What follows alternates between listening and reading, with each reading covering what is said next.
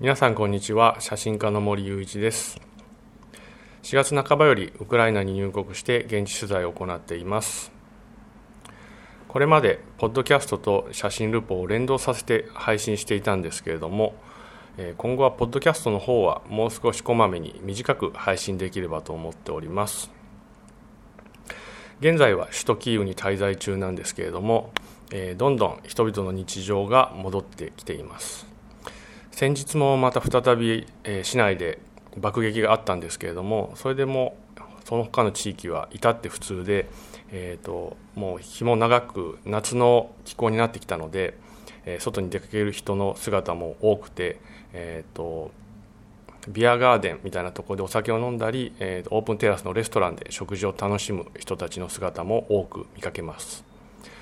また路上でパフォーマンスを行っている方々もいらっしゃるんですけれども時々バイオリンの演奏だったりドラムの演奏だったりっていうのを見かけます。そこに多くの人が立ち止まって、えーと、聞いていたりあの携帯で動画を撮ったりしている姿も多く見かけます。